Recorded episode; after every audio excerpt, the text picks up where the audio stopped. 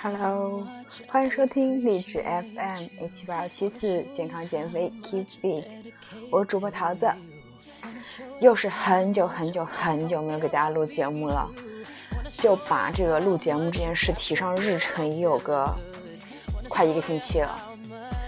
嗯，昨天是刚从上海回来，就是去看了 IWF 健身大会之后回来了，就很多知识想要跟大家分享。包括前面我去南非，呃，开普敦，去北非摩洛哥，然后又去泰国学泰拳，呃，好多好多经历哦，就超级好多超棒的经历，迫不及待想跟大家去分享。但是呢，工作好忙啊，但这不是理由，我就给自己定下一个目标，今天是第一期节目，然后以后每天晚上会给大家录一期节目，把我过去几个月的。累积下来没有跟大家分享完完的行程，都给大家出一出。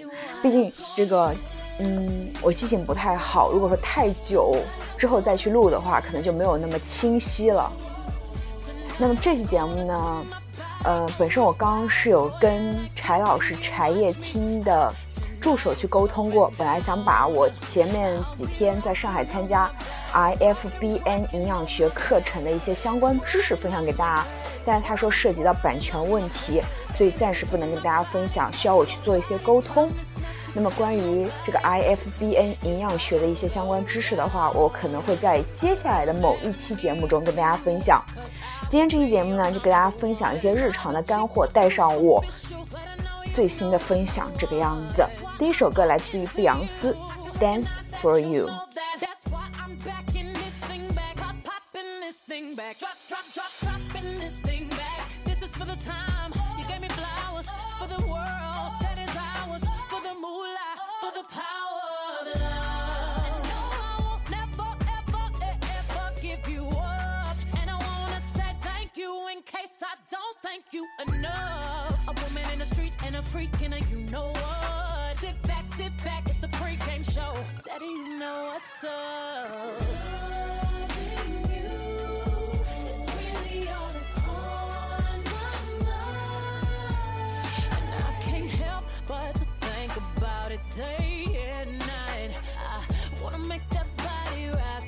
那么，第一个知识点跟大家分享到，重口味跟你的生活健康以及跟你的减脂中有什么联系？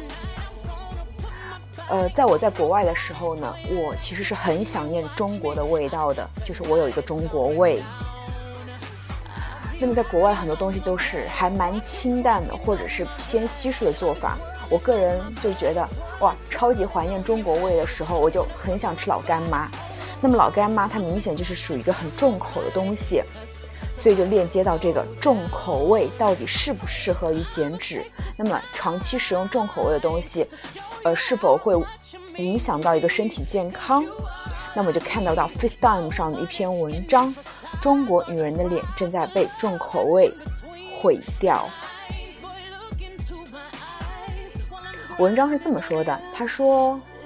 其实为了健康，比起吃糖多，盐吃多了也是要不得的。因为吃盐多的人真的会长得丑哦。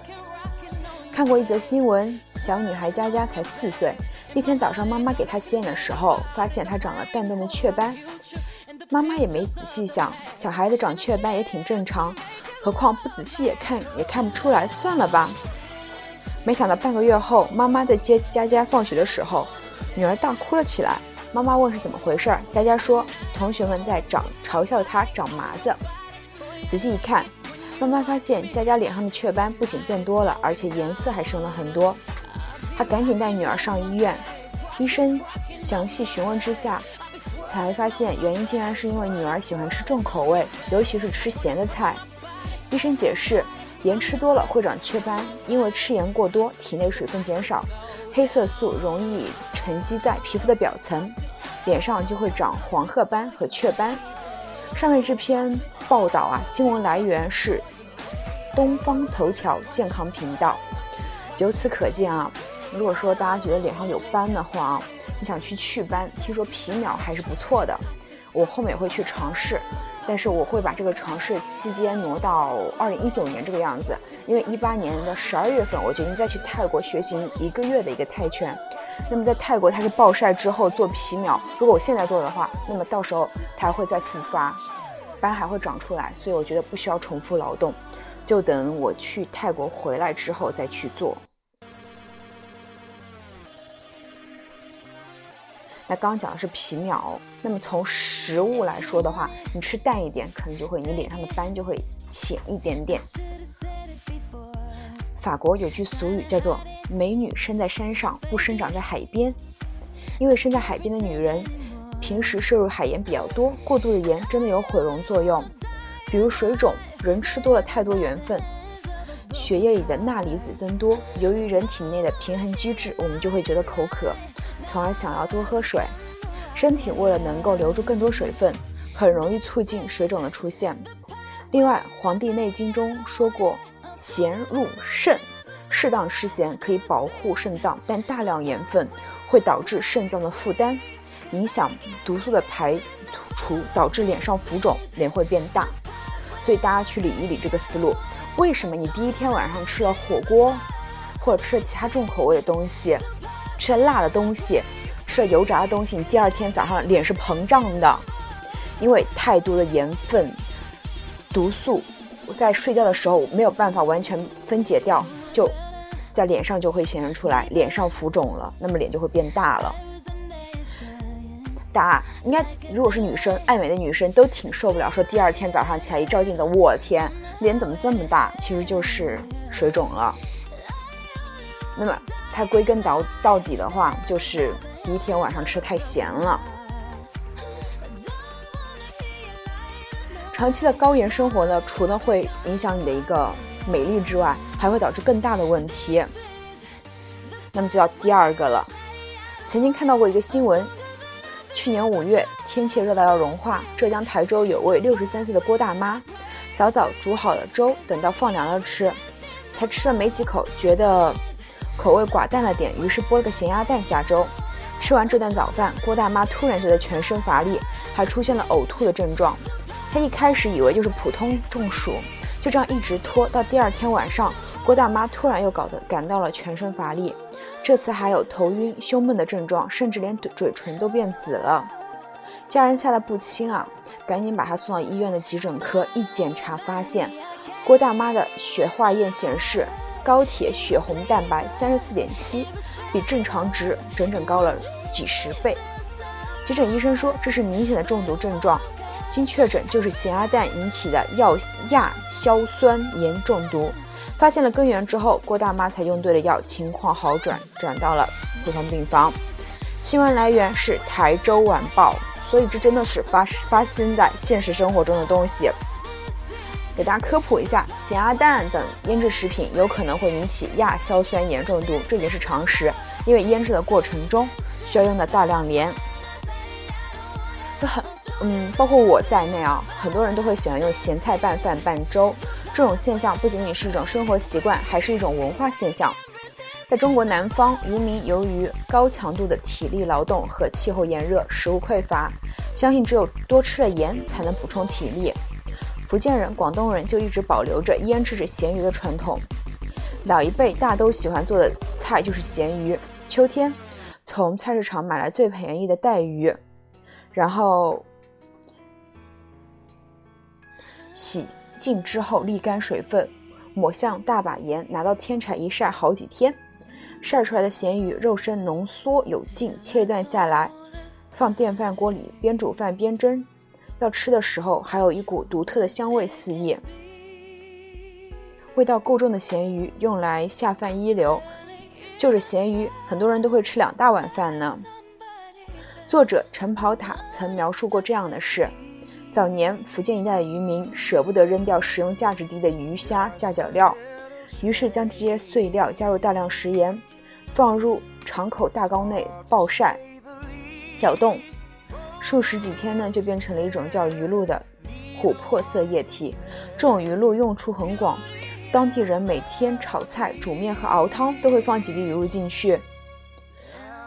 原来鱼露是这样子的呀！呃，补充一下哦，就是我在泰国的时候，泰国那边有去卖鱼露，在特产超市里面。然后我其实因为我知道我在越南和泰国的时候吃到很多呃那种汤米粉的话，它里面都会加鱼露进去，味道还是很不错的。我就想说，哎，鱼露我需不需要带几瓶回国呢？然后小伙伴说三思而后行，让我打开瓶子的味道，打开瓶盖闻一闻。哎，我闻了，真的是，感觉是，我来形容一下鱼露的味道，就是各种臭味的混合体，所以我就没有买。然后今天看到鱼露原来是这么做成的。大量食用价值低的鱼虾笑脚料，加大量食盐，放入敞口大缸内暴晒、搅动、熬煮，然后发酵之后变成鱼露。啊，幸好没买，我是不想吃它了。那么除了鱼露之外，杭州人喜欢吃的东坡肉、红烧肉，宁波人喜欢吃的泡腌咸鱼，绍兴人喜欢吃的梅干菜，都是著名的高盐菜。哦天哪，我是梅干菜的铁杆粉丝，我喜欢梅干菜扣肉。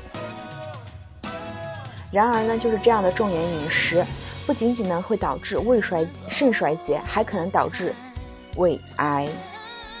胃癌哦，曾有研究者对宁波慈溪的一百九十九位新患胃癌居民的生活习惯做了排查。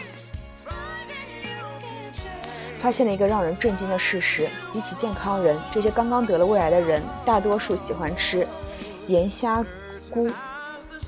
这是一种慈溪当地特有的海鲜制品，就像虾干一样，用新鲜的小虾米用盐腌起来，放常温下一两个月都不会坏。当地人可喜欢吃这个玩意儿了。盐虾菇里有螃蟹的膏，吃起来也是嚼劲。十足，有些用来放汤里，有些甚至直接吃。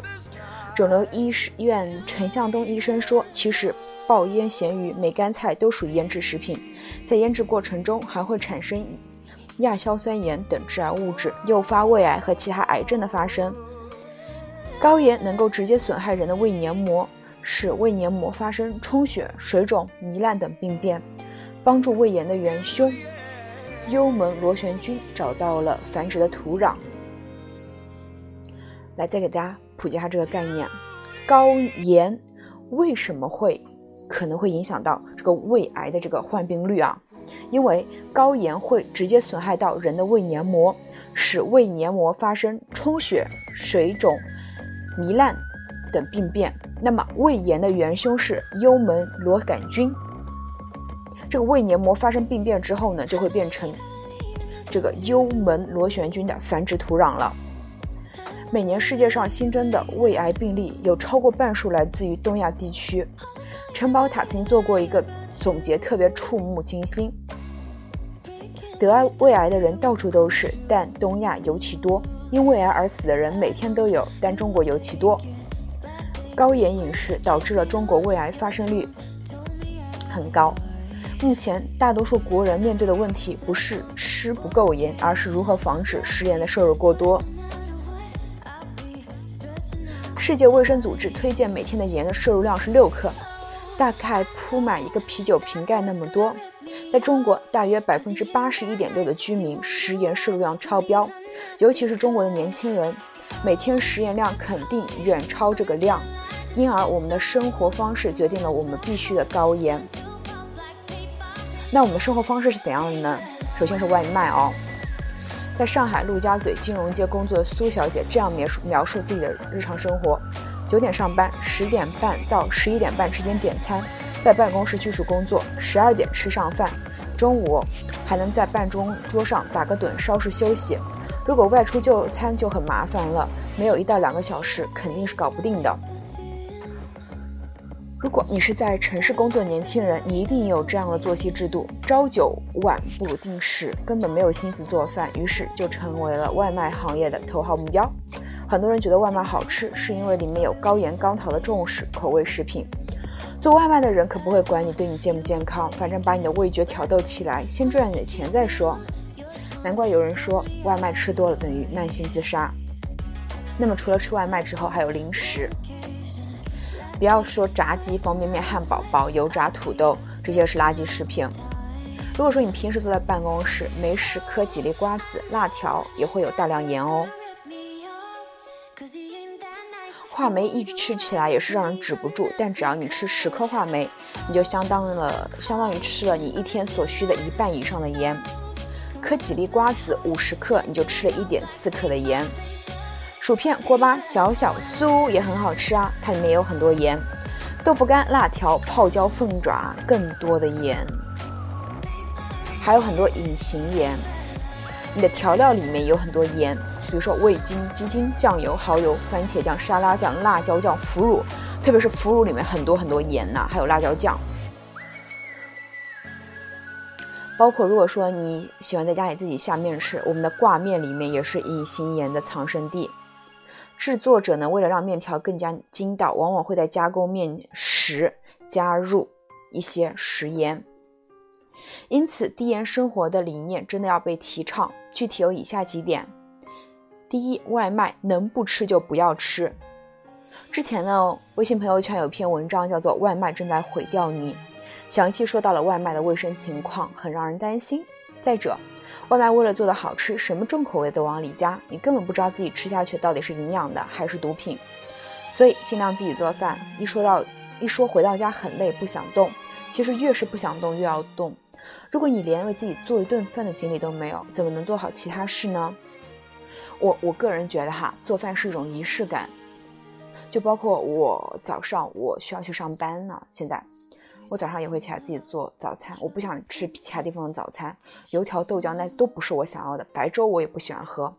像我今天早上给自己做的，就是我用 U Dream Max 的一个一款新的那个鱼，打开了一小包，然后煮了一个水煮蛋，然后我奶奶给我剥了点柚子，我用呃全脂奶粉泡了一点点全脂奶粉，然后加了一些燕麦，一把燕麦，加了两个核桃，把它弄碎了放进去。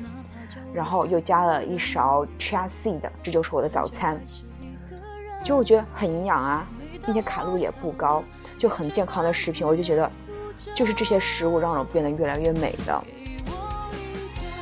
如果我我个人觉得你喜欢吃的话，你喜欢食物的话，就说明你热爱生活。那么你喜欢去做食物的话，就说明你喜欢去创造，去让自己的生活更加美好。但是如果你连这个都觉得很烦的话，那我觉得你可能，你可以思考一下，这到底是不是影响过的生活了。第二，零食能少吃就少吃。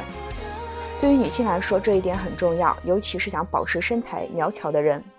边工作边嘴里嚼点零食，确实会让自己的工作没那么单调，但往往就是各种疾病，尤其是肥胖的开始。瘦的人为什么一直能瘦呢？因为他们能控制住自己，只在肚子饿的时候吃饭。而胖的人一直在胖，因为他们喜欢在三餐之外不停的吃零食。吃零食的时候，一般自己都不是很饿啊。第三，实用的烹调建议。没事呢，就自己做饭，绝对比外面吃的好。烹调的时候，在快出要出锅的时候放盐最好，因为这时候盐还没有完全融化，可以最大限度的突出咸味。你用你用这种方式法的话，就会发现放一点点盐就可以满足你的重口味了。第二，减少味精、酱油这些含钠调味品的用量。第三，买菜尽量买天然的，加工有包装的食物少买。第四，增加蔬菜水果在饮食中的分量。第五，肾功能良好的人可以使用含钾的低钠盐。低钠盐呢和氧。盐的咸味和钠盐相当，但由于低钠盐中的钾元素有排钠作用，可以帮助身体减少对钠的吸收。也许一开始呢，也会不习惯清淡，因为你让一个四川人他吃吃惯了重口味的人去吃很清淡的东西，他会觉得哎，不如不吃。但坚持下来，你会发现，即使不加过多重口味的调味料，你的一日三餐依然可以很鲜美。因为食物本身会有一种天然的味道，等着等待你的舌舌尖慢慢去开发。低盐生活不仅仅代表了一种健康的饮食，还代表了你选择了一种积极的人生态度，自律、清淡、注重健康。谁能控制住自己的舌头？舌头，谁能控制自己的人生？这就是低盐生活的意义。所以，为了身体健康。为了自己的美丽，建议大家去，嗯，尝试一下，不要太重口味的饮食，这样子呢，可能就会你会发现自己脸上的斑慢慢淡了，你会发现自己对食物的需求更小了，因为你吃到食物的本味之后，你不会想说我很我要吃很多，你会觉得很容易去满足，就是一种清心寡欲的感觉。希望大家都可以去尝试一下这种感觉，那么我也会去尝试这种感觉。忽然想到，今天中午回家吃饭，包括我现在在家里去录这期节目，我奶奶中午给我煮的东西其实挺咸的。呃，有一道菜呢叫做豆腐煨河蚌，这样子，哇，真的超咸的。我把汤倒掉之后，我又用热水涮了一遍，才勉强可以吃。如果我不去涮它，我直接吃的话，我可能下午要喝一下午的水，并且就不是很有幸福感，因为一直会觉得舌头有点怪怪的。所以大家去做菜的时候呢，就可以。呃，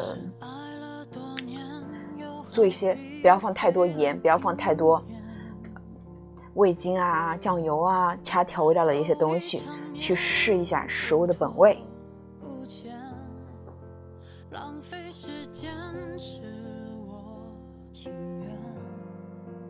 像谢幕的演员，眼看着灯光熄灭，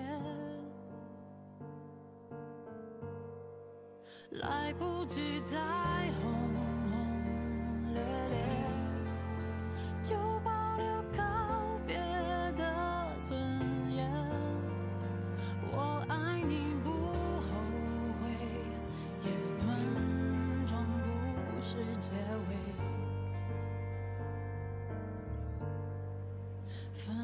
就应该体面，谁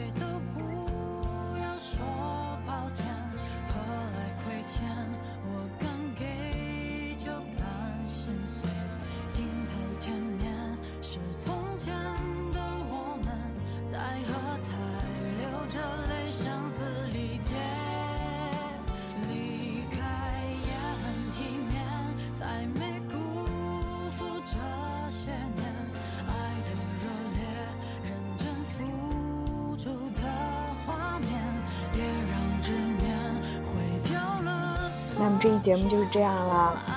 如果大家有更多想听的内容，可以在微博上艾特我，桃子萌不萌，以及在评论区给我留言，我都会看到。那么感谢你们的收听，希望我们都可以变得越来越好。真心的祝福。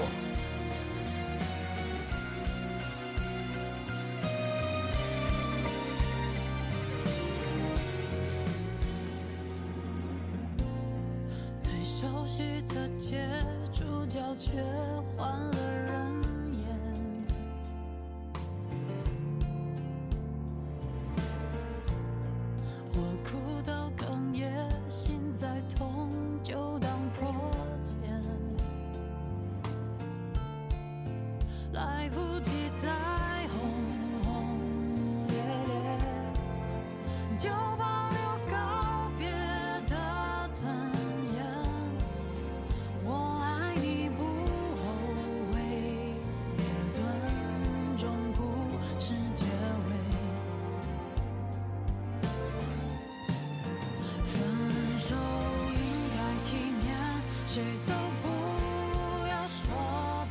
哇，这首歌好好听啊！那现在听完这首歌，然后去健身，或者去上班，或者安静的入睡，都可以，静静的。